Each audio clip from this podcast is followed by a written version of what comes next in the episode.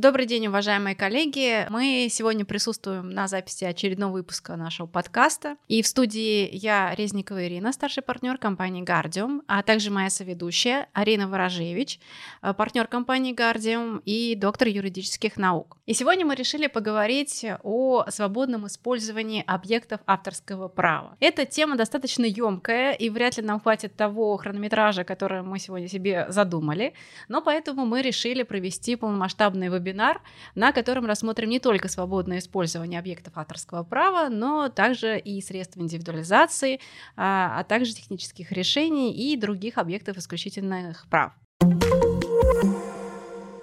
И прежде чем э, начать сегодня разговор о свободном использовании, э, мы поговорим, для чего в принципе оно необходимо, потому что, как мы все знаем, э, объекты авторского права в принципе изначально должны придумываться, и это является стимулированием авторов для их последующей коммерциализации. Это мотивирует э, авторов э, развивать, э, собственно, свой творческий потенциал, а общество таким образом приобретает а, дополнительные возможности для э, саморазвития, поскольку, поскольку это его обогащает, вот этот новый творческий материал. Но а, возникает вопрос, почему же закон допускает такие возможности свободного использования, которые предполагают некоммерческое а, потребления данного продукта, над которым автор достаточно, э, там, предполагаем, долго трудился и что-то творческое придумал. И тут мы э, должны поговорить о а, концепции fair use, это моя любимая концепция, доктрина, если хотите, в праве интеллектуальной собственности, которая а, объясняет достаточно а, многие вещи и а, проясняет некоторые, посвечивает некоторые проблемы важные достаточно в праве интеллектуальной э, собственности. И вот хотела передать слово Арине, которая как никто знает про концепцию доктрины fair use и может рассказать, для чего же необходимо это свободное использование? Оно же как кость в горле должно быть для автора. Институт а, свободного использования на самом деле обладает а, достаточно большим значением в авторском праве. А, как раз это механизм, который обеспечивает баланс частных и общественных интересов, который является базовым принципом в целом права интеллектуальной собственности и авторского права в частности. Действительно, исключительные права служат в данном случае стимулом для участников оборота, для авторов, для того, к тому, чтобы они создавали новые объекты, вкладывали средства в их коммерциализацию. И в целом мы понимаем, что исключительные права это э, оправдано и необходимо и с позиции частных интересов, и с позиции общественных интересов. Вместе с тем в полном а, стопроцентном господстве а, правообладателя над объектом а, необходимости нет для, для вот этих вот целей стимулирования. При этом есть существенные общественные интересы, которые заключаются в обеспечении большей доступности соответствующих объектов, ну, в том числе, когда мы говорим про интересы и цели, связанные с ведением научной дискуссии, с с критикой. А, и в целом, даже вот когда мы просто говорим там про развитие знания, как научного знания, как развитие культуры, а, мы э, здесь э, всегда будем говорить и про то, что новые какие-то объекты, они в той или иной мере строятся и основываются на предыдущем а, культурном научном базисе. И в связи с этим как раз вот необходимо, чтобы в ограниченном объеме у всех заинтересованных лиц был доступ к объектам, чужим объектам интеллектуальной собственности, но так, чтобы э, особо не страдали интересы правообладателя, ну, прежде всего, чтобы не страдала стимулирующая функция.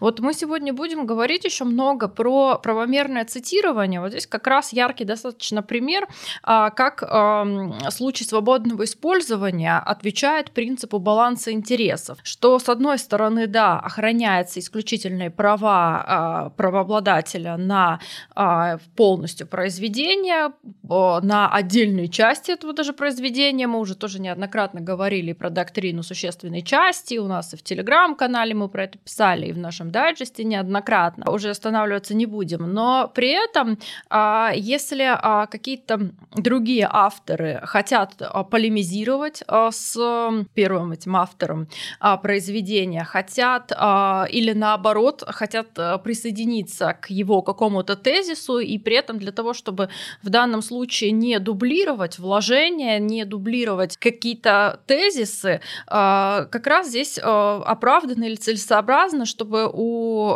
последующих авторов была возможность просто сослаться, процитировать а, чужое произведение, при том, чтобы соблю... были соблюдены все правила правомерного цитирования. Другой вопрос это на самом деле достаточно дискутируемая проблема, как все-таки подходить к установлению э, сферы свободного использования. И здесь в мировом масштабе было выработано несколько подходов таких концептуальных. А, это как раз вот, а, как я его называю, тестовый или балансовый подход, а, к которому относится доктрина американская fair use, и перечневый подход. То есть это когда на уровне нормативных актов закрепляются конкретные перечни, конкретные случаи свободного использования. И вот если посмотреть даже российскую доктрину, у нас достаточно много авторов пишут о том, что вот там одни говорят о том, что вот fair use вкус это лучше, чем а, наш перечневый подход. Другие говорят о том, что а, нет, наоборот, вот то, как у нас есть, это так хорошо и правильно. А, здесь на самом деле есть а, плюсы и минусы и у того, и у другого подхода. Я здесь скорее применительно континентально-европейским правопорядкам и к российскому выступаю все-таки за перечневый подход, но FAIUS сама по себе конструкция очень интересная. FAIUS, вот эта доктрина, представляет собой своего рода тест, в рамках которого выделяется несколько критериев с позиции позиции которых а, использование а, объекта авторских прав ответчиком должно оцениваться на предмет того, правомерно а, оно или нет, то есть добросовестно или нет. То есть предполагается, что а, заранее на законодательном уровне не предопределено, какие конкретно действия а, правомерны, какие нет, а суд должен решить это на основе вот этих вот а, тестов. Но на самом деле это тоже достаточно условно, безусловно, все-таки в американском законодательстве можно найти конкретные случаи, свобод... Э, примеры случаев свободного использования. Но тем не менее, и вот в рамках этого теста Fair use предлагается оценивать несколько обстоятельств. А, прежде всего, это характер использования. Притом, если мы посмотрим на американскую практику, то мы увидим, что, опять же, каких-то а, какой-то предопределенности а, здесь нет. То есть нельзя сказать о том, что вот а, однозначно некоммерческое использование всегда fair, коммерческое всегда не fair. Все-таки а, вот а, так, такого жесткого деления в данном случае нет.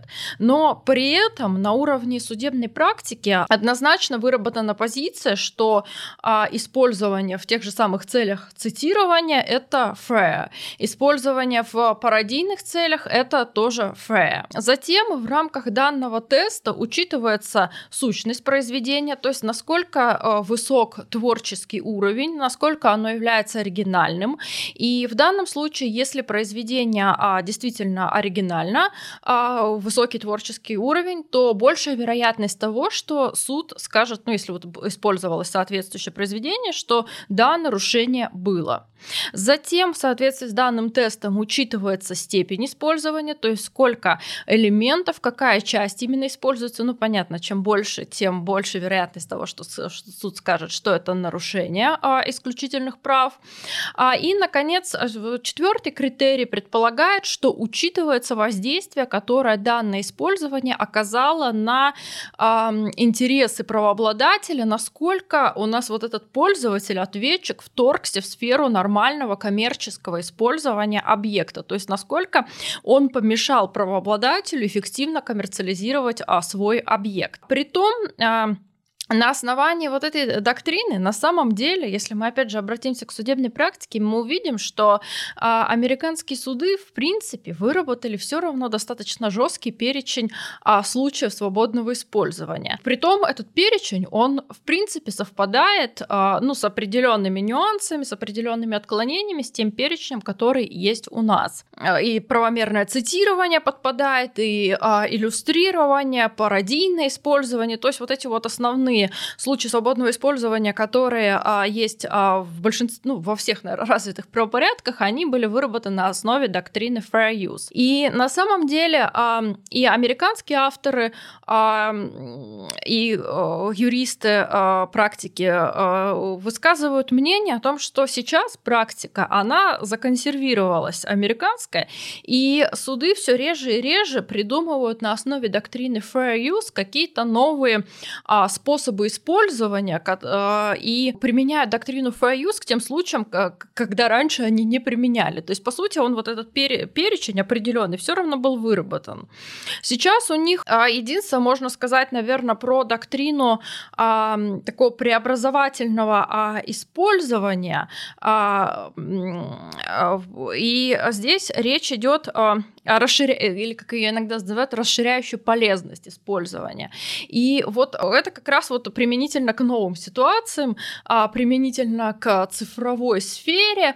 А, это вот известное дело Google Books, а, когда гильдия авторов предъявила иск Google а, в связи с а, тем, что ресурс Google Books, а, на котором они ну, сначала оцифровывали книги, потом размещали а, не полностью книгу, но достаточно существенные фрагменты, а, и а, предъявили иск о том, что это нарушение исключительных прав на соответствующее произведение, но в конечном итоге американские суды пришли к выводу, что это использование, оно носило характер fair, что все таки это был fair use с учетом того, что в данном случае создавалась дополнительная полезность, расширяющая полезность, что вот этот сам по себе ресурс Google Books, он был таким инновационным, служил общественным интересам, общество могло посмотреть, там, познакомиться с книгами, потом решить, что вот оно купит конкретную книгу или там нет в ней интереса.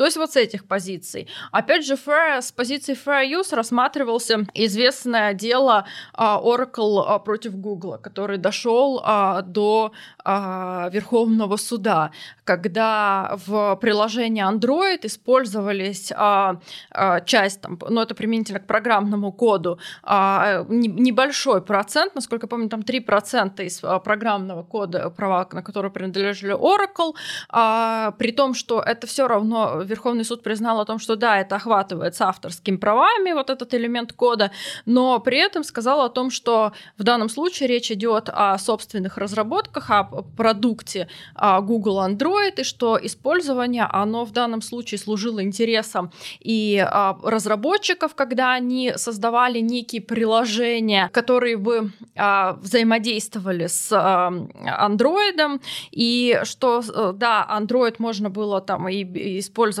и создать и без использования вот этой части кода, но это было необходимо для того, чтобы само программное обеспечение взаимодействовало с а, другими приложениями, что, в общем, это а, в данном случае тоже служило а, общественным интересом. Ну и на самом деле таких дел вот именно в цифровой сфере, когда бы обосновывалось тем, что ответчик создает некий крутой, интересный продукт, который служит общественным интересам и представляет собой сам по себе инновацию и а, использование вот с этой позиции, когда оправдывается. Вот э, можно сказать, что, наверное, применительно к этим ситуациям только вот доктрина fair use, она расширялась. Иногда, кстати, ее там дополняют ссылками на э, вот эти фундаментальные права и свободы. Э, просто сейчас вот там э, везде там и в новостях гремит вот про фильм Барби, и у них на самом деле в Америке было очень много, э, несколько интересных кейсов именно с правообладателем Барби связанных. А, и вот один кейс интересный, обычно любят приводить в пример кейс свя- э, с э, группой там какой-то из 90-х Аква, когда там вот использовали образ Барби, и вот это была песня Барби Геол, но это тоже признал американский суд, что это fair use, хотя правообладатели говорили, что это нарушение, но признали, что это fair.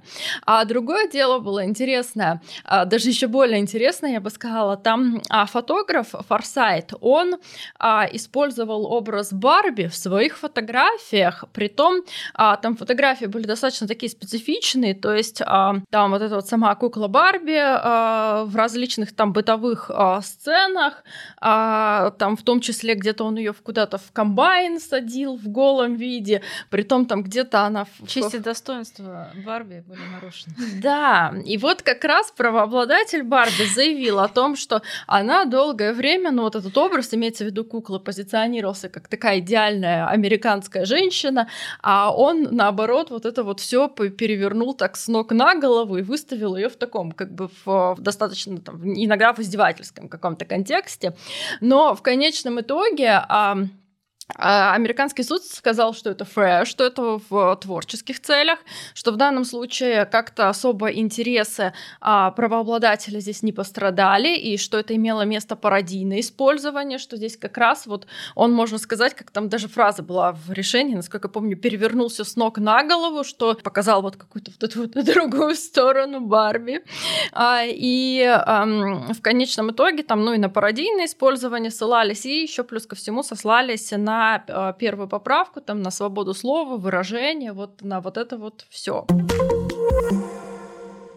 Вот этот второй перечневый это подход, собственно, который есть у нас, который есть в Европейском Союзе, именно в континентальном а, праве.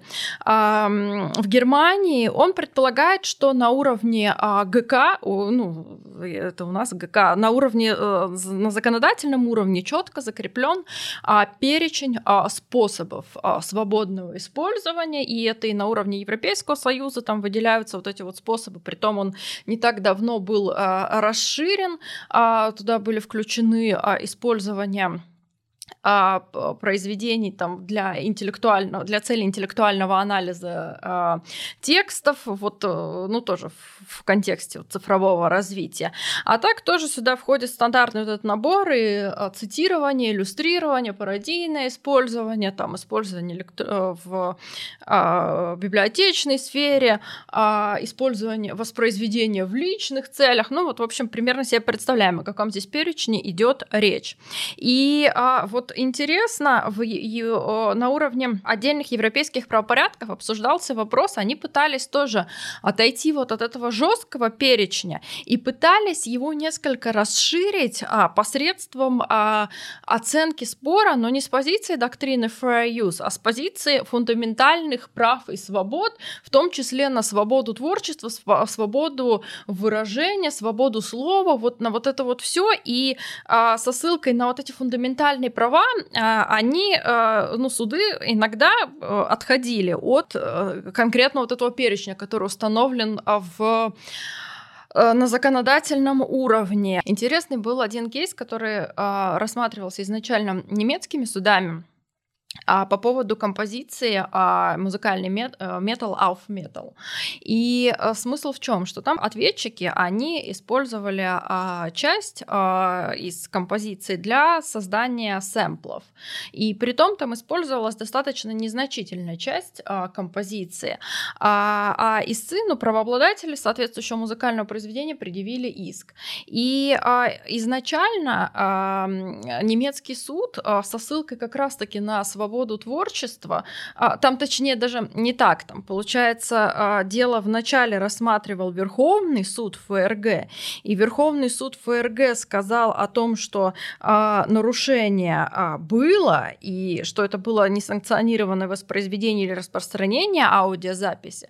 Затем э, Конституционный суд Германии сказал о том, что нет, отменил решение Верховного суда, при том сослался на статью 5 Конституции ФРГ, гарантирующую гарантирующий свободу слова и выражения. А, и при этом он э, констатировал, что использование части объекта может быть обусловлено художественным замыслом, после чего Верховный суд ФРГ передал дело на рассмотрение уже суда Европейского Союза. Суд Евро... Э, Европейского Союза поддержал а, решение а, Верховного суда ФРГ, а не конституционного, сказав о том, что перечень случаев свободного использования он ограничен, не под подлежит расширительному толкованию э, посредством а, ссылок на вот эти фундаментальные права и свободы, и что а, на фундаментальные права и свободы необходимо ориентироваться законодателю при установлении новых случаев свободного использования. А так, если это не указано в качестве случая свободного использования, то значит и нельзя э, в такой ситуации а, расширительно здесь толковать соответствующий случай. Поэтому сэмплирование было признано все-таки нарушением. У нас раз а, а, авторских прав. Ну и вот, в общем, резюмируя, а, я начала с того, что каждый из этих способов, он имеет свои плюсы и минусы, но когда мы говорим про fair use, это большая гибкость, то есть это возможность суда среагировать на какой-то новый спор, новую ситуацию, и когда он видит, что ответчик, вероятно, добросовестен, и его действия, они как-то там отвечают общественным интересам, особо не нарушают интересы правообладателя, он может, не дожидаться дожидаясь э, законодательного решения, э, все равно встать на сторону ответчика и сказать о том, что это fair. С другой стороны, доктрина fair use все-таки предполагает, ну, во-первых, а, определенный а, уровень развития судопроизводства а, и возможность судов, во-первых, досконально исследовать каждое дело, что, наверное, достаточно сложно в тех ситуациях, когда нагрузка у судей очень высокая. Ну и тем более, все-таки, если мы говорим про американский опыт, они прошли очень большой путь. То есть это вот то, что мы сейчас имеем, вот эта система fair use, эта практика нарабатывалась десятилетиями. И никто за там один год год а, там, за какой-то очень ограниченный период не сказал, все, вот это вот теперь будет на основе fair use решаться, и решайте суды сами. То есть здесь предполагается, что это и а, качественное правосудие, и прежде всего вот большой опыт, большая история. При том, что сами, кстати, и американские а, исследователи многие, и американские юристы на самом деле очень критикуются вот эту доктрину fair use и говорят о том, что, конечно, перечень способ а, установления случая свободного свободного использования он лучше, и а, радуются тому, что хотя бы на уровне судебной практики у них определенный перечень а, появился. Если брать а, все-таки традиции континентально-европейских правопорядков, то стоит сказать о том, что у нас все-таки предполагается, что если а, мы говорим про абсолютные права, исключительные права, то есть такие абсолютные, то есть которые Э, когда а, праву субъекта противопоставлена обязанность, а, обязанности неограниченного круга лиц, то в данном случае а, предполагается, что это право, оно должно быть, это так же, как вечные права, что его объем должен быть четко установлен на законодательном уровне, чтобы все третьи лица понимали, где вот они уже вторгаются в сферу господства правообладателя. И это необходимо из позиции стабильности оборота, и с позиции предсказуемости судебных решений, а, и с позиции в том числе и даже а, стимулов участников оборота к тому, чтобы они вот в рамках, а, в тех границах, которые им дозволены, все-таки использовали чужие объекты, ну, там, для тех же целей цитирования, пародийного использования, прекрасно понимая, что это все-таки свободное использование, и они здесь могут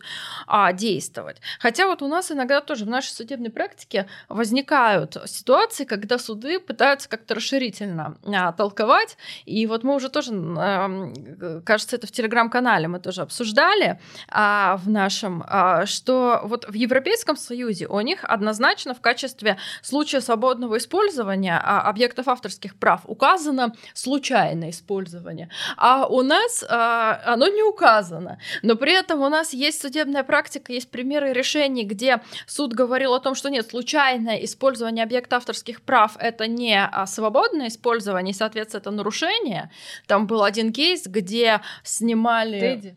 А, Мишка Тедди? Да, это два кейса с Мишками Тедди. Это оба, эти, это оба кейса с Тедди, но в одном случае это не было нарушение, в другом это нарушение. В первом случае был клип, ой, реклама какого-то нового ЖК, и опрашивали а, граждан, и там где-то появился в кадре, насколько я помню, мальчик, ребенок а, с изображением на одежде вот этого Мишки Тедди. И признали, что это нарушение, хотя ну, он явно там случайно э, гулял, мелькнул в кадре, кадре, даже если у него там что-то спросили, это все равно случайно, там явно это все не для того, чтобы использовать этого Мишку Тедди.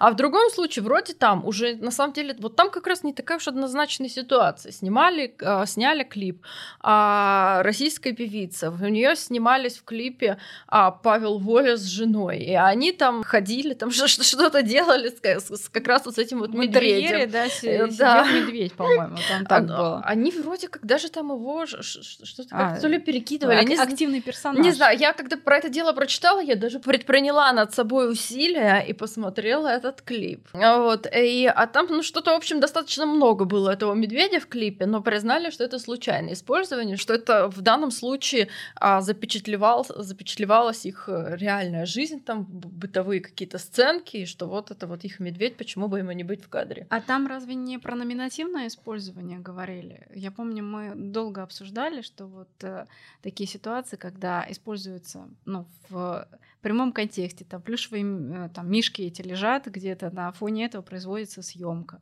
Это не, не может относиться к номинативному использованию? Ну, это мы про номинативно, это мы потом будем на вебинаре применительно к товарным знакам говорить. Мне а... кажется, это можно применить к объекту авторского права, потому что, а, по сути, критерии очень похожи. Э, то, то же самое использование по прямому назначению. Как если мы взяли бы товарный знак, который это называется малинка, и мы э, написали статью про малинку. ну ладно, уменьшительно-ласкательное. Про ягоду малину мы просто писали. Это урожай малины достаточно большой. Но мы же не нарушаем в данном случае, не нарушаем. Здесь э, что-то вот похожее очень происходит, потому что, ну вот, э, мы же не делаем главным персонажем этого Мишку Тедди, предположим, да, если они не перекидывали, а просто на фоне какого-то интерьера снимали.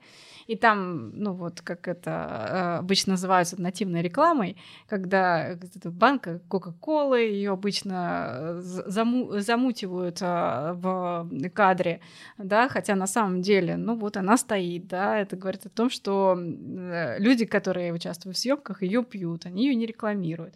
И при этом они, да, никаким не пере... образом не переносят на себя эту деловую репутацию этой Кока-Колы, не дай бог, потому что вообще клип о другом, и съемки о другом, и они занимаются зачем другими вещами, а не распространением напитков там сокосодержательных. И э, в данном случае вот э, что-то похожее происходит э, в случае этого использования. Я еще хотела немножко э, откатиться назад и пока, пока вы говорили, я, конечно, заслушалась, на самом деле, очень интересно э, вот это погружение в fair use, перечневый подход, но мы забываем, для чего это нужно. Э, я предлагаю остановиться, немножко порассуждать с точки зрения философии права, а, для чего нужно использование э, fair use подхода или перечневого подхода, потому что конечный результат заключается в том, что мы устанавливаем ту ситуацию, в которой коммерческий интерес автора не затрагивается. Например, мы там что-то процитировали и ограничиваем а, возможности цитирования информационными целями или там творческими или какими-то образовательными, то есть говоря о том, что вот э, это наоборот в интересах автора если его цитаты распространяются, если там он попадает в какие-то обучающие материалы, и э, как бы ни, никоим образом он на эти обучающие материалы не может претендовать. Как, например, мы провели вебинар, да, ставили, э, я не знаю, упоминание, в рамках упоминания какого-то кейса, фотографию того спорного объекта, который рассматривался в этом кейсе, и хоп, к нам пришел автор и сказал, все, там, платите мне, вы используете мое произведение и хотите за счет счет этого себе э, слушателей затащить. На самом деле это слушатели приходят не на объект этого авторского права, да, очевидно, на содержание лекции. Но мы, э, тем не менее, вебинара. всегда ставим морского слона вместо сами знаете кого. Да, его мы очень боимся. Поэтому стараемся, да, только в крайнем случае вот этим манипулировать. А, вот э, правильно ли понимаю, вот с точки зрения этого глобального доктринального подхода, для чего необходимо свободное использование? Э, вот ну, как вот явление. С точки зрения того, что ну, интерес автора не, не нарушен но при этом есть общественный интерес. Ну, тут определить те ситуации, когда этот коммерческий интерес не нарушен. Ну, в принципе, да. Ну, то есть, на, на самом деле, при а, вот формировании а, перечня, если мы говорим про перечень подход, мы все равно тоже здесь взвешиваем и вот на, ищем вот этот баланс интересов. То есть, на самом деле, что в основе fair use, что в основе перечня а, случаев свободного использования, все равно лежит баланс интересов. И мы смотрим на то, чтобы при установлении того или иного случая, что не потеряет ли исключительное право свою ценность, будет ли оно дальше а, сохраняться с стимулом. И а, да, конечно, вот в рамках этого мы должны в том числе посмотреть на то, насколько будет нарушен интерес правообладателя. А если мы найдем, что он не будет нарушен, а даже наоборот, что это в некотором смысле там, ну, тем же самым авторам, если их процитируют, а, наверное, это а, тоже для них благо, что их идеи распространяются, что там о их каких-то основных тезисах узнают большее число читателей, там в некоторых случаях в, науке это там даже у них индекс Хирша подрастет от того, как часто их процитировали. А, конечно, мы здесь можем как бы тогда мыслить и сказать о том, что ну вот и, э, хорошо, но он бы мог бы получать каждый раз бы выплату, скажем, за то, что его процитировали. Тоже же вроде было благо. Но вот а, здесь как раз вот в таких ситуациях получается, что его а, стимулирующая функция исключительного права, она при а, разрешении а, правомерного цитирования, она не страдает. Все равно исключительное право, оно а, сохраняет свою стимулирующую функцию. Во-вторых, а, это не основной способ а, в данном случае коммерциализации и нормального использования, то есть продавать право на цитаты. Все-таки мы предполагаем, что основное использование, способ коммерциализации объектов авторских прав, это там воспроизвести, опубликовать там где-то в журнале, потом распространять эти журналы, там получать, что правообладатель там потом будет получать выплаты от распространения, там в интернете. Возможно, сейчас там в том числе от того, что там какую-то рекламу могут разместить. Но основное это все равно от вот того, что это где-то там опубликовали, это потом начало распространяться, приносить какую-то а, прибыль. А вот в данном случае, да, нужно защищать правообладателя от того, чтобы эту статью там нигде не могли в другом месте а, разместить, чтобы она не появилась в свободном доступе. Если она появится в свободном доступе, то уже никто не заплатит за журнал там или за доступ в консультант плюс. А, вот, то есть здесь вот а, речь идет об основном использовании. А вот это вот все, когда вроде правообладатель мог бы и на этом тоже заработать, но это а, уже не основное. Не основное. Да. И, а общественные интересы, они здесь наоборот очень существенные, что это вообще в принципе у нас научно-культурное развитие, возможность полемизировать, возможность а, минимизировать в том числе какие-то собственные научные затраты, потому что зачем сидеть придумывать, а, как, как перефразировать чужую мысль, хотя так угу. некоторые недобросовестные исследователи делают. А, за, зачем вот это придумывать, когда можно просто сослаться, прославить своего там оппонента или наоборот предшественника, которого ты поддерживаешь, и при этом не заморачиваться над тем, как бы так сформулировать то же самое, но своими словами. То есть здесь, ну понятно, речь идет и о развитии научном и культурном, и о минимизации вот этих ненужных совершенно затрат того, чтобы всякий раз там не изобретали вот это вот э, велосипед, колесо э, и шли дальше. Поэтому получается с позиции вот э, именно вот этих базовых э, ценностей инновационного развития научно-культурного это оправдано. И опять же здесь еще плюс ко всему тоже э, обычно учитывается и в, в целом а, возможность сама по себе, ну то есть вот а, еще с позиции издержек на судопроизводство, издержек да, вот этих вот на а, нахождение нарушений, что а, понятно, что вот за каждую там какую-то незначительную цитату вряд ли бы там правообладатели ходили бы, судились, это все доказывали, находили, а даже если бы они бы пошли, то это бы по сути наводнило бы суды бы такие иски, а если бы не пошли, то тоже было плохо, потому что это на самом деле неправильная ситуация, когда законодатель что-то запрещает, но при этом это все обходят этот запрет и говорят, а это а, все равно никто за это не будет судиться, и это все все ну, ну такое. То есть это как, как раз легализация марихуаны в некоторых странах лучше разрешить, потому что бороться с этим невозможно. То есть э, у нас все-таки не ограничивается установлением ситуации коммерческого интереса автора. Мы еще должны установить, чтобы этот коммерческий интерес не был чрезмерным, потому что чрезмерность его ведет уже к ущемлению общественных интересов. Это как круги Эйлера.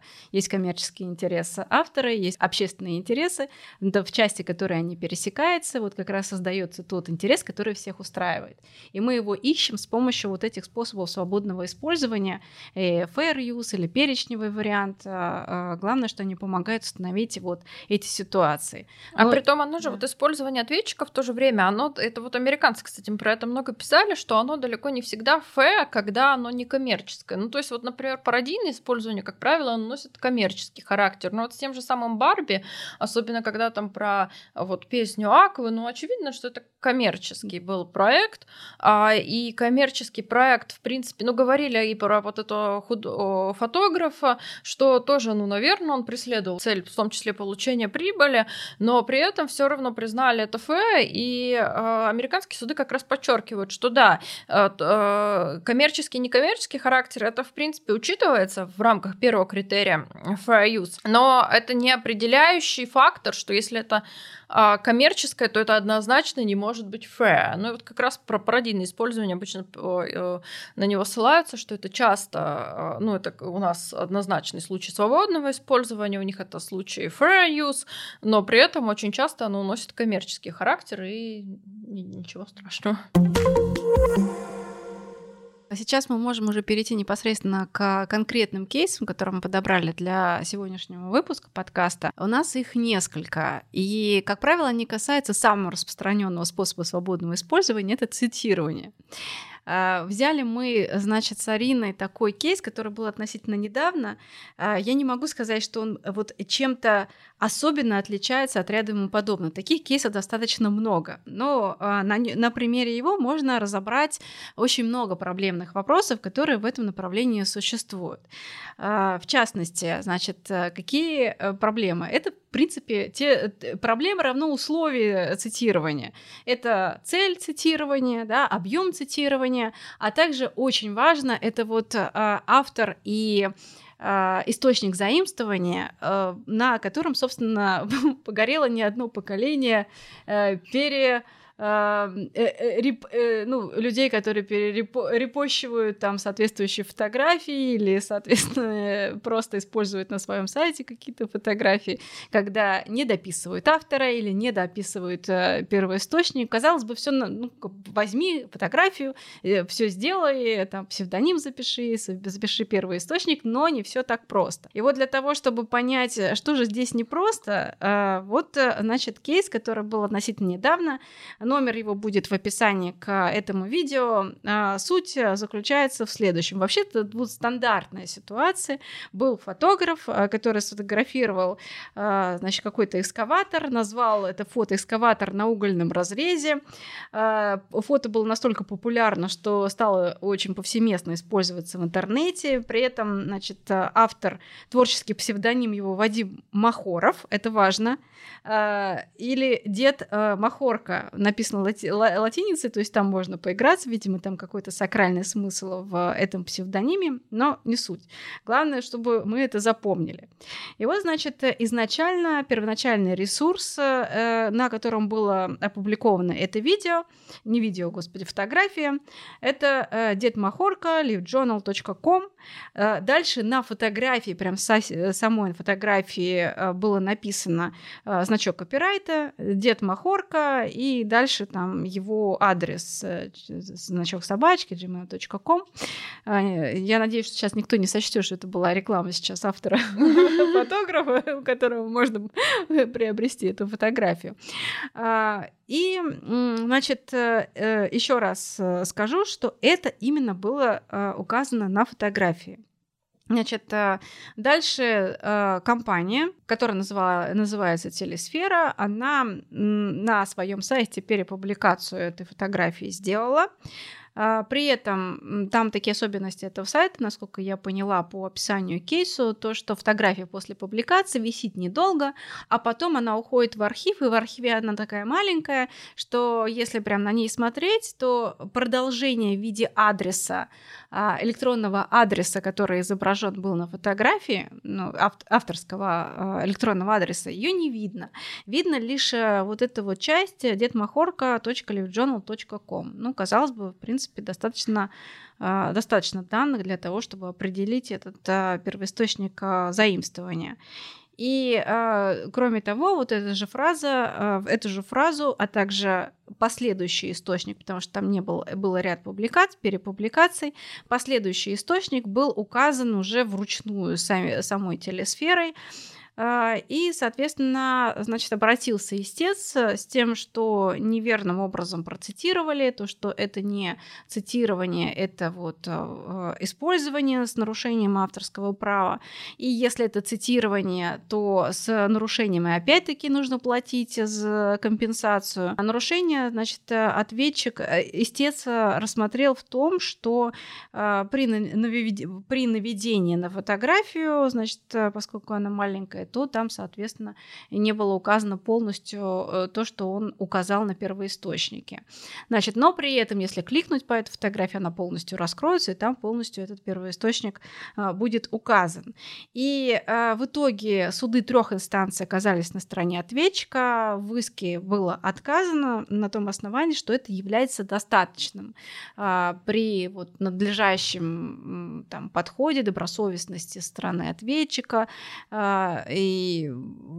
все было сделано надлежащим образом для того, чтобы все последующие а, там, ну, там, слушатели, не знаю, кто там э, клиентами телесферы является, там, потребители новостей, предположим, да, они все могли установить тот источник заимствования, который был, да, для этого нет необходимости указывать еще электронную почту. Вот э, насчет э, указания автора как вы считаете, вот этого достаточно? Потому что вот наша Бернская конвенция указывает, как вот первоначально э, написано под фотографией, вот, вот копипаст обязательно, вот дословно все, что на ней изображено, иначе является несоблюденным э, вот это вот э, условие об указании автора и э, первоисточника. А тут вроде они подрезали. Но мне представляется вот применительно к фабуле этого дела, что все-таки достаточно, что имело место правомерное цитирование с учетом того, что все-таки псевдоним на автора, он указан, собственно, вот в адресе, который а, отправляла на его страничку в а, у нас Live Journal это социальная сеть или что это? Фиг его знает. Она не запрещена, надеюсь, на территории Российской Федерации? Не уверена. А то мы так это... Был указан и псевдоним автора, а, пусть даже там вот в этой вот а, адресе э, ссылки на социальную сеть, название странички а, автора. Поэтому все-таки представляется, что здесь имело место надлежащее цитирование. Мне вот, кстати, здесь тоже еще Другой вопрос меня тревожил, хотя это, конечно, редко бывает, но вот а, если, скажем, какая-нибудь компания а, публикует а, материал на своем сайте, какую-нибудь там, не знаю, статью, они, понятно, сами тоже, наверное, не, совсем правильно делают, но публикуют это именно от э, лица компании и не указывают автора. И вот кто-то хочет процитировать этот их материал и дает ссылку на источник, дает ссылку ссылку на компанию. Ну, вполне возможно, что компания у нас правообладатель, а, ну, с учетом того, что, может быть, там автор это создавал как служебный объект. Но при том автора там нигде нет. И у нас а, на, наше вот это вот а, лицо, которое хочет процитировать ресурс, по сути, оно и не может докопаться, не может узнать, кто же там автор.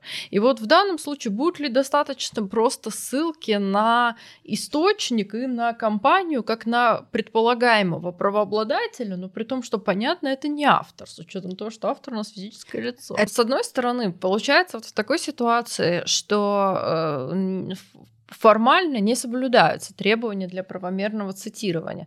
С другой стороны, вроде как ответчик сделал все, что он мог для того, чтобы э, дать ссылку на источник, и что, но явно здесь а, ожидать от него того, что он бы там разыскивал этого автора, бы направлял запросы в компанию и спрашивал, а кто же точно я хочу процитировать, но это, возможно, это было бы уже слишком.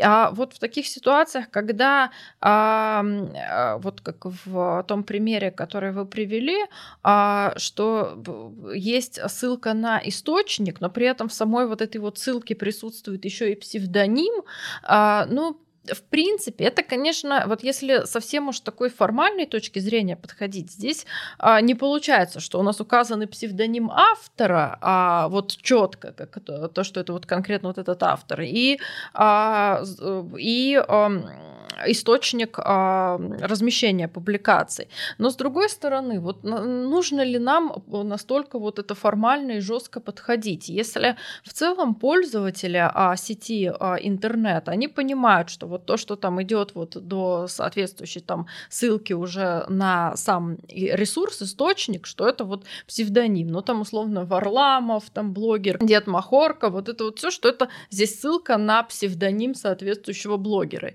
И, в принципе, пользователи, они по вот этому, по вот этой вот самой там одной строчке могут понять, что э, речь идет о блогере таком-то, э, вот э, можно перейти там на его страничку, и э, здесь я просто не вижу, не, не могу сама себе объяснить, э, как уж так здесь страдают интересы автора и правообладателя в такой ситуации. Вот я здесь полностью согласна, потому что, да, тут обычно подход, который используют суды, они так используют по поводу добросовестности, недобросовестности. Достаточно было ли предпринятых усилий со стороны лица для того, чтобы установить этого автора, если он там а, сходил, а, более того, иногда и фотографии да, размещаются, а, и вроде бы кажется, что это первоисточник, но при этом там нету псевдонима автора. И что не использовать эту фотографию? Э, другой вопрос, что э, многие суды слишком а, отягощают вот, вот требования усложняют, не усложняют даже, делают слишком жесткие требования к вот этому аспекту добросовестности. А, и здесь критерием является предпринимательство. Вот, э, если ты субъект предпринимательской деятельности, если ты организация, то у тебя есть все основания для того, чтобы нанять детективное агентство, видимо, для того, чтобы понять, кто же является реальным автором этой фотографии. И э, это не совсем, на мой взгляд, верный подход, но на самом деле, если действительно, если ссылка не битая, то вполне можно э, говорить о добросовестности лица, который там, эту фотографию разместил со ссылкой просто на вот э, э, тот источник, который он рассматривает первоначальным. Но вот э, меня в свое время очень сильно поразил кейс, в котором было все наоборот. И э, причем вот мне не в чем упрекнуть э, ответчика в данной ситуации, потому что, на мой взгляд, он сделал все возможное. Но суд так э, не посчитал. И, э, значит, в чем суть э, кейса? Была компания, ну, она, скорее всего, сейчас есть, Екатеринбург э, ТВ. Она опубликовала на своей э, странице э, некую фотографию, которая изначально была размещена автором на странице Яндекс Фотки. А, при этом э, она там-то была размещена, но потом была два раза а, еще размещена в двух других а, э, сетях, сайтах. И по большому счету Екатеринбург ТВ узнал об этой фотографии не по Яндекс фоткам, а вот э, по другому информационному ресурсу, с которого она, собственно, это и перепостила. Э, перепостила, что называется, и погорела, потому что, несмотря на то, что они указали вот этот вот свой э, источник, который они рассматривали в качестве такового, а, тем не менее, суд посчитал, что они недостаточно вот этой усидчивости проявили, осмотрительности а, должной для того, чтобы установить э, первоначального автора, который, собственно, к ним пришел и запретил использовать его фотографии, там была взыскана какая-то компенсация, но тут реально было а, большое количество ссылок, и, ну вот, я еще раз повторюсь, мне сложно в чем-то упрекать в данном случае ответчика, потому что а, информация в интернете настолько э, разнообразна и настолько много раз она повторяется на различных ресурсах, что, что тут первоначального, э, первоначальный ресурс ты уже, ну, и не знаешь, ты э, при, тот самый предыдущий ресурс э, рассматриваешь в качестве первоначального. Может, до этого было еще 50. Поэтому тут э, подход судов, мне кажется, достаточно жесткими, чрезмерно жесткими, и их бы жесткость там, скажем, другие кейсы. Но вот это что касается ситуации, когда есть несколько пере, ну, как бы есть несколько перепостов, несколько, собственно, даже не перепосты, когда перепост там видно первоисточник, источник, когда есть несколько ссылок, и мы рассматриваем а, последний в качестве надлежащего, и у нас должная осмотрительность. Это один вопрос, да, это одна сложность, когда мы говорим про ссылки. Другой вопрос а, и сложность, которая возникает в цитировании, это когда автор это записали, но не записали его блог. Вот с моей точки зрения, это тоже как-то чрезмерно наказывать в данном случае лицо, которое а, разместило соответствующий объект авторского права и указала автора. Ну, автора она указала, но значит, э, в другом кейсе, этот кейс был уже э, с телекомпанией НТВ, и он был достаточно давно, в 2013 году, но тоже меня поразил настолько, что я решила все таки его поднять. Была фотография, которая на телеканале была процитирована, по-моему, в какой-то передаче, может быть, просто на сайте, уже, ну, уже даже и не вспомню. И при этом автор был упомянут, но не упомянут его блог. Ну, автор решил, что он наступает на его коммерческие интересы, потому что, ну, как как бы клиент, приток клиентов через блог. И поэтому, собственно, телекомпания НТВ не выполнила все а, обязательства, которые предусмотрены законодательством, и должна быть наказана. А, в данном деле тоже достаточно жесткий был подход со стороны судов, и в конечном итоге а, телекомпания была привлечена к ответственности. Но опять же, вот насчет этого блога, псевдоним, даже Бернская конвенция нам указывает о том, что достаточно а, того, что лицо размещает изначально на своей фотографии. Разместил псевдоним, разместил там а, ФИО, и, в принципе, по большому счету этого должно хватить. Но вот не хватает. Нужен еще источник заимствования для того, чтобы уж точно, наверное, установить, что автор именно тот, который себя назвал. И можно прийти и проверить это в изначальном варианте. То вдруг телекомпания решила наврать.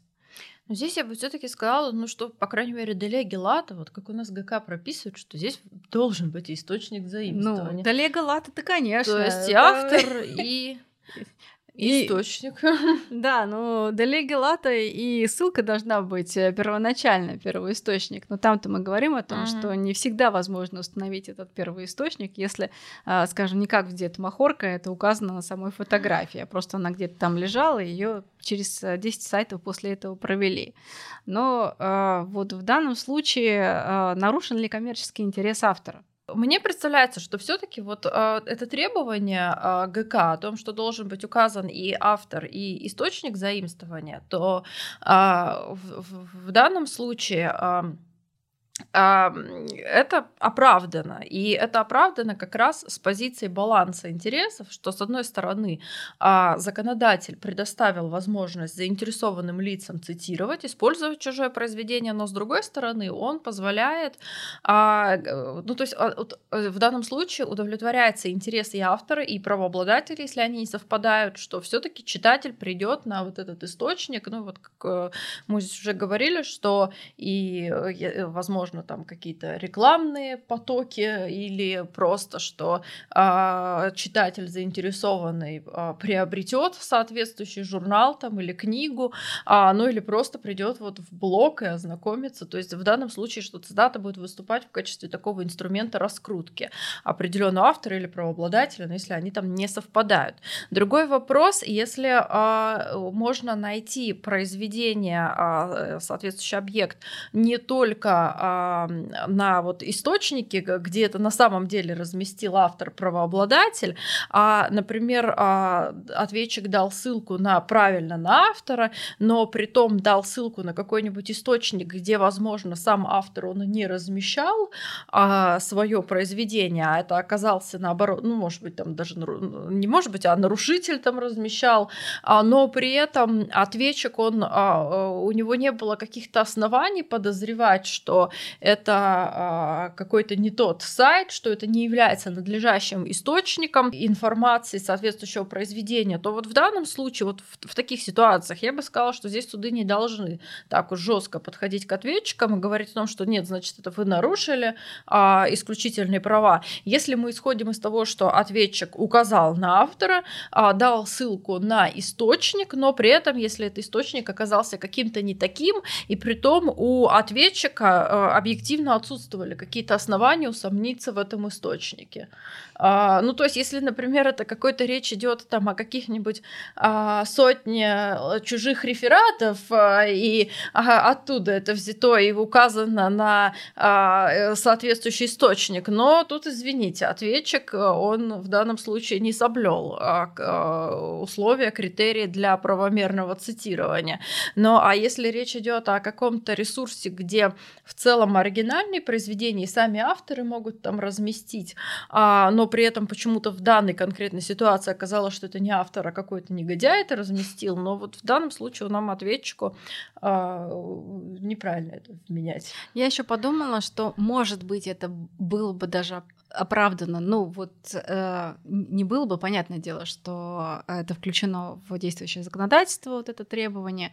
А, э, оно могло, почему оно включено, да? Может быть, оно оправдано в тех ситуациях, когда э, фамилия, имя распространенные. Ну, там mm-hmm. какой-нибудь Петр Иванов. Ну, кто такой эти Петров Ивановых э, по Руси там можно миллионами насчитать.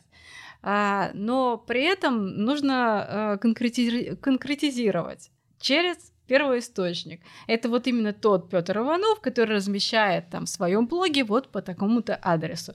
Вот тогда, да, я понимаю, что появляется определенность в отношении автора, которая э, невозможна в ситуации распространенной фамилии имени. Но вот в других случаях, мне кажется, должен быть более гибкий подход. Да, понятное дело, что есть это в законодательстве, но э, мы еще не то судебной практики оправдываем через э, и недобросовестность. Э, и, в принципе, не должно быть а, э, злоупотребления со стороны истцов. В некоторых случаях это возможно, когда слишком чрезмерные требования Короче говоря, уравновесить даже при наличии соответствующих условий, вот что называется в гражданском действующем законодательстве Российской Федерации, уравновесить мы знаем чем. Нам уже много раз проходили все судебные практики, они всегда проходят через вот эти вот, э, да, если нельзя, но очень хочется, то можно.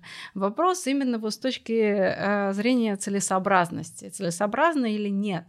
А, вот это оправдывать чем-то. И на мой взгляд, все-таки, если мы пишем какого-нибудь автора с какой-то такой исключительной фамилией и именем, и к тому же это, ну, очевидно, какой-то известный персонаж, то требовать еще дополнительно блога, наверное, не стоит. А если это э, действительно какой-то неизвестный автор, у которого вот звездный час, он прославляется через телекомпанию НТВ, ему нужно по максимуму получить, и у него очень распространенная фамилия и имя. Он вполне имеет право на то, чтобы его э, назвали и еще э, процитировали его блог для того, чтобы уточнить, что это именно этот Петр Иванов, а не какой-то другой вот тогда, наверное, да. Сейчас я думаю, что можно перейти к последнему вопросу, который хотелось бы обсудить о, в отношении цитирования.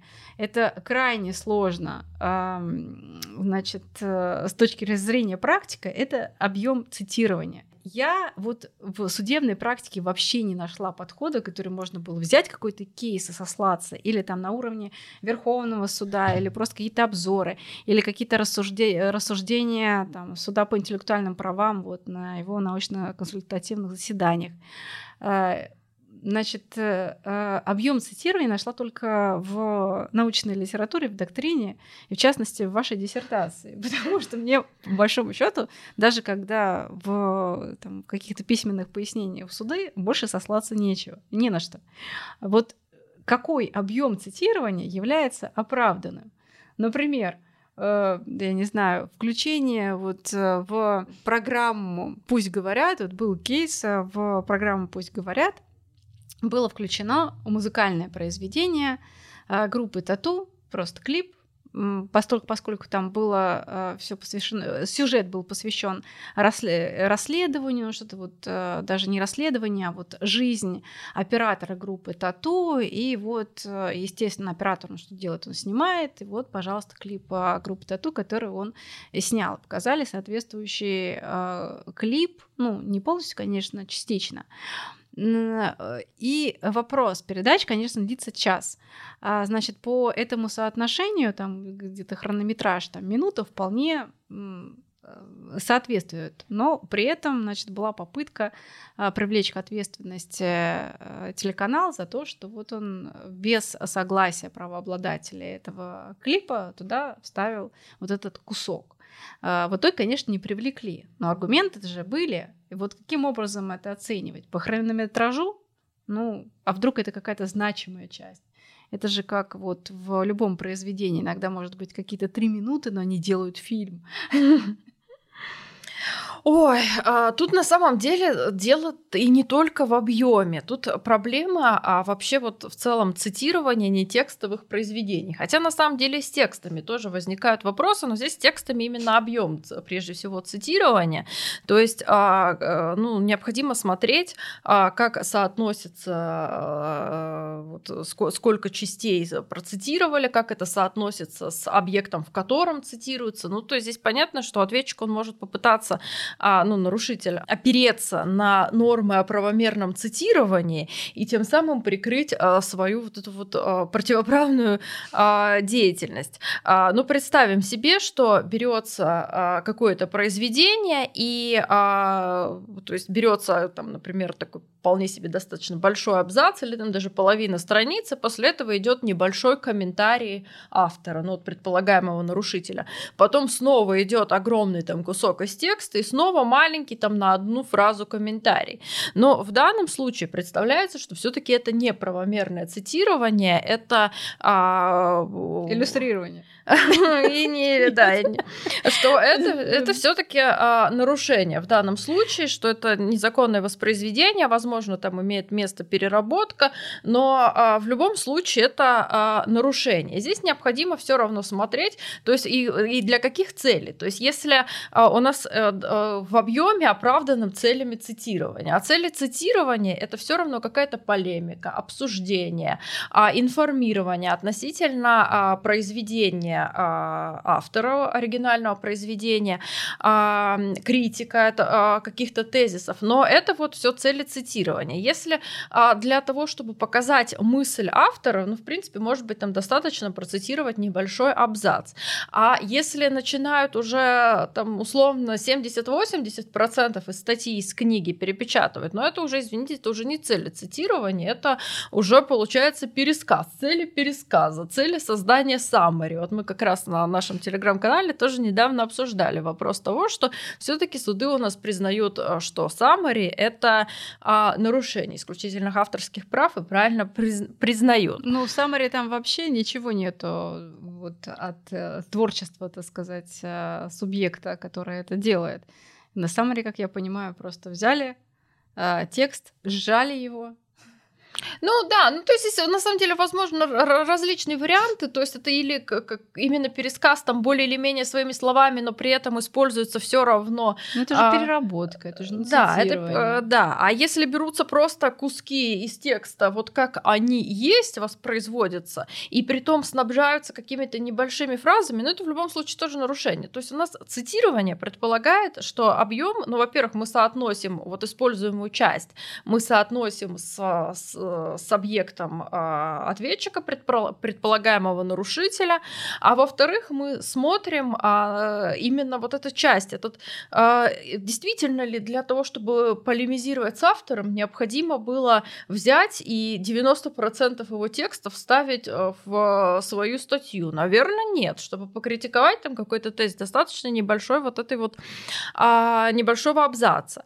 А с нетекстовыми произведениями здесь на самом деле все еще сложнее сложнее. И у нас а, практика, она на самом деле формируется очень странно. вот мы потом на вебинаре, когда уже будем давать конкретные ссылки, посмотрим на конкретные примеры кейсов.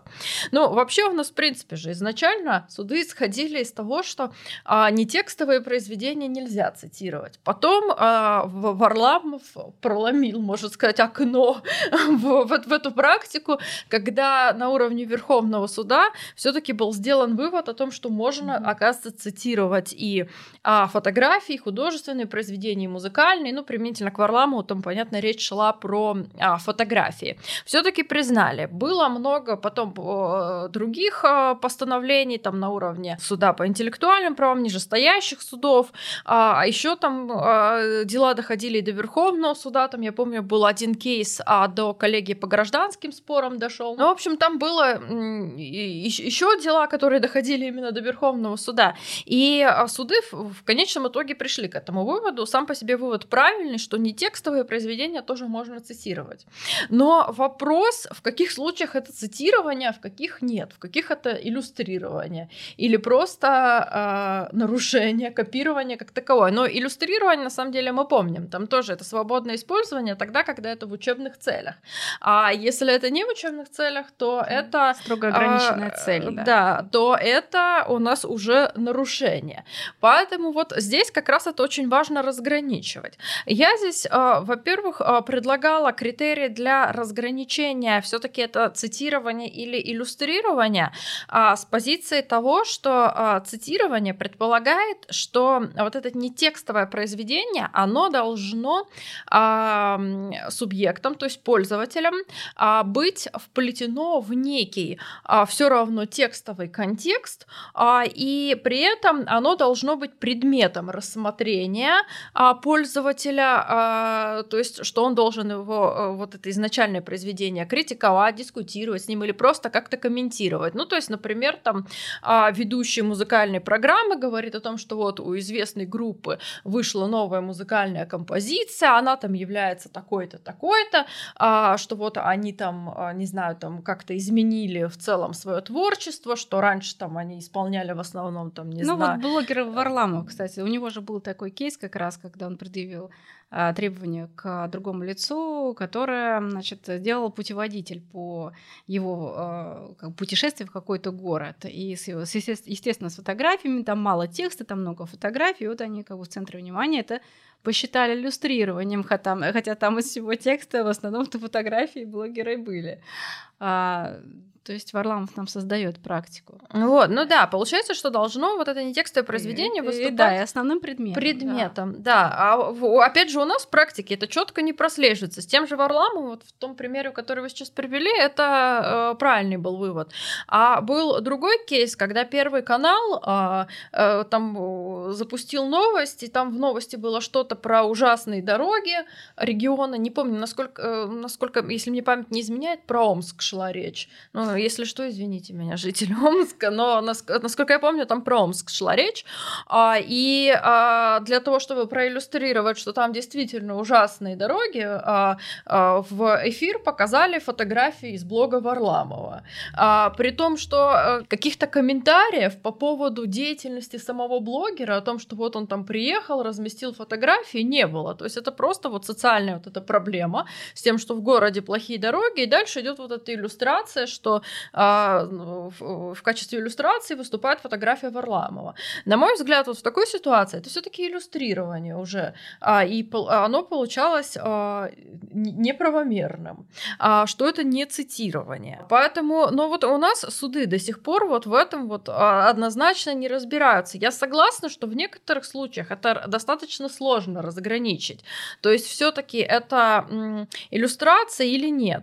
А, там были другие другие дела, тоже там с фотографиями, вот уже не из блога Варламова, тоже э, поиску какого-то блогера, и там новостное издательство региональное какое-то разместило прямо вот э, одну за другим фотографии из его блога, а, в том числе даже использовав его комментарии. И а, нижестоящие суды сказали, что да, это цитирование, почему бы нет, что вот Верховный суд уже до этого говорил, что можно цитировать и фотографии. Но потом там дело дошло как раз раз, опять же, до Верховного суда, Верховный суд э, сказал, что нет, это не цитирование, но там были очень странные там другие аргументы. Потом тоже на вебинаре разберем. Но вот э, ключевая, ключевой здесь тезис, что для того, чтобы мы говорили про то, что э, э, не текстовое произведение цитируется, необходимо, чтобы оно было вплетено в текстовый, в, в, в текст, э, там, письменный, либо же это какое-то устное выступление, а, в какие-то комментарии, а, высказывания а, пользователя. И при том оно должно выступать предметом. И это на самом деле здесь я какой-то Америки не открыла, это также вот развивалась судебная практика в Голландии. Они тоже там обсуждали и вопрос того, могут ли а, нетекстовые произведения служить а, предметом цитирования. В конечном итоге тоже пришли к выводу, что да, можно их цитировать. А затем у них было очень не, несколько интересных а, кейсов, а, где как раз рассматривался вопрос о том, что цитирование это или а, иллюстрирование. И а, там в одном случае ответчик выпустил журнал, а, ну, точнее книгу, в которой были размещены в хорошем разрешении картины а, авторов, а, и при том особых каких-то комментариев не было, то есть просто здесь вот ну красивое изображение. И суд признал, что это иллюстрирование, и в данном случае это там не было вот этих целей допустимых для иллюстрирования, что это нарушение.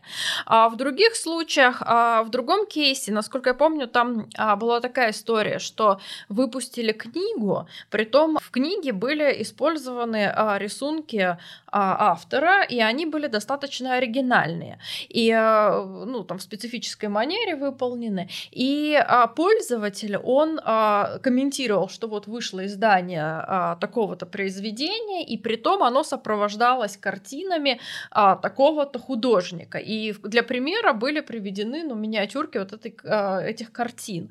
И вот здесь а, голландский суд сказал о том, что да, это а, цитирование, что получается здесь в данном случае картины вот эти вот выступали предметом рассмотрения, обсуждения со стороны пользователя. Но здесь возникает и следующий вопрос, как мы определим э, применительно к нетекстовым произведениям, было ли использование оправдано в объеме оправданным целям цитирования или нет. Здесь э, понятно, что э, там и те же самые фотографии, картины, э, ну, мы можем как-то разбить на части, но на самом деле в этом отсутствует какой-то смысл. Но представьте себе там, что для цитирования используется там, не знаю, какой-нибудь маленький квадратик с фотографией или с картины. Но это абсурд. Так на самом деле ник- никто использовать это не будет. А в, в случае с музыкальным произведением здесь как раз возможно здесь музыкальное произведение, оно вполне себе так же, как текстово бьется там на части, и можно какой-то фрагмент а, пустить, и т- тогда это можно сказать, что вот там часть определенная используется. А с фотографиями, с картинами это так не действует. А, и вот а, какой здесь можно критерий? Я здесь предлагаю, что а, использование будет а, в объеме оправданном с позиции цели цитирования тогда, когда соответствующее нетекстовое произведение, оно размещено в худшем а, разрешении, а, представляет собой уменьшенную копию, и оно служит именно вот для того, чтобы пользователь он мог обратиться, как-то прокомментировать, но при этом а, это не заменяло все равно оригинал этого произведения. Ну, то есть мы имеем какую-нибудь а, там, красивую картину, обладающую там культурной художественной ценностью, или даже фотографию. А, и как а, зритель а, мы а, для того, чтобы получить а, какое-то эстетическое наслаждение, нам необходимо смотреть на вот эту фотографию в хорошем разрешении, чтобы мы видели, что да, это действительно то произведение искусства, а, как-то там ну, см- смотрели там на какие-то приемы художника в целом, ну, как красивое какое-то изображение. А вот, то есть здесь речь идет про удовлетворение именно каких-то эстетических потребностей зрителя. А когда речь идет о какой-то миниатюрке, ну, нас просто вот знакомит э, пользователь с тем, что вот там, например, а, в городе прошла выставка такого-то художника, он там э, а, пишет там такие-то картины, он там, не знаю, там представитель такого-то направления в живописи, и вот в частности он там в своих картинах поднимает там тему или изображает, и вот в качестве примера миниатюрка. Но очевидно, что вот это вот маленькое там изображение этой картины, оно не заменит нам всей вот этой вот настоящей оригинальной картины. Мы можем понять примерно, да, вот художник рисовал что-то такое, но в любом случае это наши какие-то эстетические потребности не удовлетворит. И мы пойдем там в музей, посмотрим на картину. Вот, э, на мой взгляд, в этом как раз э, проявляется э, объем и что это используется в объеме достаточно для цели цитирования. Что для цели цитирования нам не нужно размещать на всю страницу там какого-то альбома, книги, э, вот эту фотографию в хорошем разрешении, так как вот она там где-то висит в музее, э, либо же там в блоге самого автора. Нам достаточно вот миниатюрки. То есть здесь у нас получается критерий меньший размер, меньшее разрешение. А если речь идет про серию фотографий, ну вот для тех же самых блогеров это оправдано, ну, наверное, а, для цитирования не нужно а, использовать сразу все фотографии из блога, там вот их условно 10 Варламов разместил, все 10 фотографий. Достаточно для того, чтобы, если мы хотим написать о том, что вот блогер Варламов а, приехал в наш город, и он там отметил какие-то там социальные проблемы, там несовершенство дорог, наличие там каких-нибудь некрасивых зданий, еще чего-то. Достаточно нам одну, ну, в лучшем случае две фотографии из его блога в плохом разрешении, там в мини вот этих вот версиях разместить. Это для цитирования вполне достаточно. И тем самым мы здесь как раз соблюдается баланс интересов, что с одной стороны мы информируем наших там читателей о том, что вот произошло такое-то событие, вот там э, блогер посетил, вот он сфотографировал, или вот прошла выставка, там художник представил или фотограф, а побуждаем интерес а, публики к тому, чтобы пойти на это посмотреть, тем самым удовлетворяется интерес а, автора, там, правообладателя, что а, по миниатюрке публика заинтересуется, пойдет смотреть на красивый оригинал. Вот здесь как раз вот этот баланс есть. А если просто берут фотографии как таковые, переносят, к ним какой-нибудь небольшой а, коммент добавят, ну, это, это не цитирование. Итак, коллеги, мы сегодня э, разобрали лишь один из э, способов свободного использования, это цитирование, немножко затронули иллюстрирование, ну и в целом проговорили э, концепцию того, для чего необходимо свободное использование. И э, в целом можно резюмировать, что ничто не является настолько близким к балансу интересов, к его становлению, как свободное использование. Потому что когда мы это обсуждаем, мы в любом случае говорим об этих кругах Эйлера, которые на пересечении рождают общность интересов интересов и автора, и общества. И э, мы дальше будем рассуждать на эти темы, потому что тема неисчерпаемая, и чего стоит хотя бы одна пародия, и уже, насколько мне известно, в суде по интеллектуальным правам было высказано мнение о необходимости э, сделать отдельный обзор под э, пародии, наконец-то определить, что это такое. Я уж не говорю о том, что есть открытое большое количество иных вопросов, например, и личные, личные цели для использования использования это тоже не такая уж простая вещь, это достаточно неопределенная ситуация, которая рождает большое количество вопросов. Но если мы пройдемся по, по сути, по всем способам свободного использования, в каждом из них мы найдем огромное количество проблем, каждая из которых тянет на отдельную докторскую диссертацию. Поэтому, естественно, все в один хронометраж не влезет, э, и э, призываю всех приходить к нам на вебинары, на котором мы постараемся более подробно раскрыть эту тему. Но то, что мы сегодня поняли, тема достаточно интересная, она очень красивая, она очень э, связана с вот этими творческими порывами авторов и вот в какой этой части. То есть в любом случае, когда мы обсуждаем эту тему, мы обсуждаем искусство, мы обсуждаем реальные работы авторов и э, тем добавляем красоту вот в обсуждении достаточно сухих проблем права. Рекомендую всем воспользоваться нашими ресурсами, в частности, это телеграм-канал, на котором мы размещаем IP-дайджест, дайджесты, а, посты на тему интеллектуальной собственности и другой полезный материал. До новых встреч!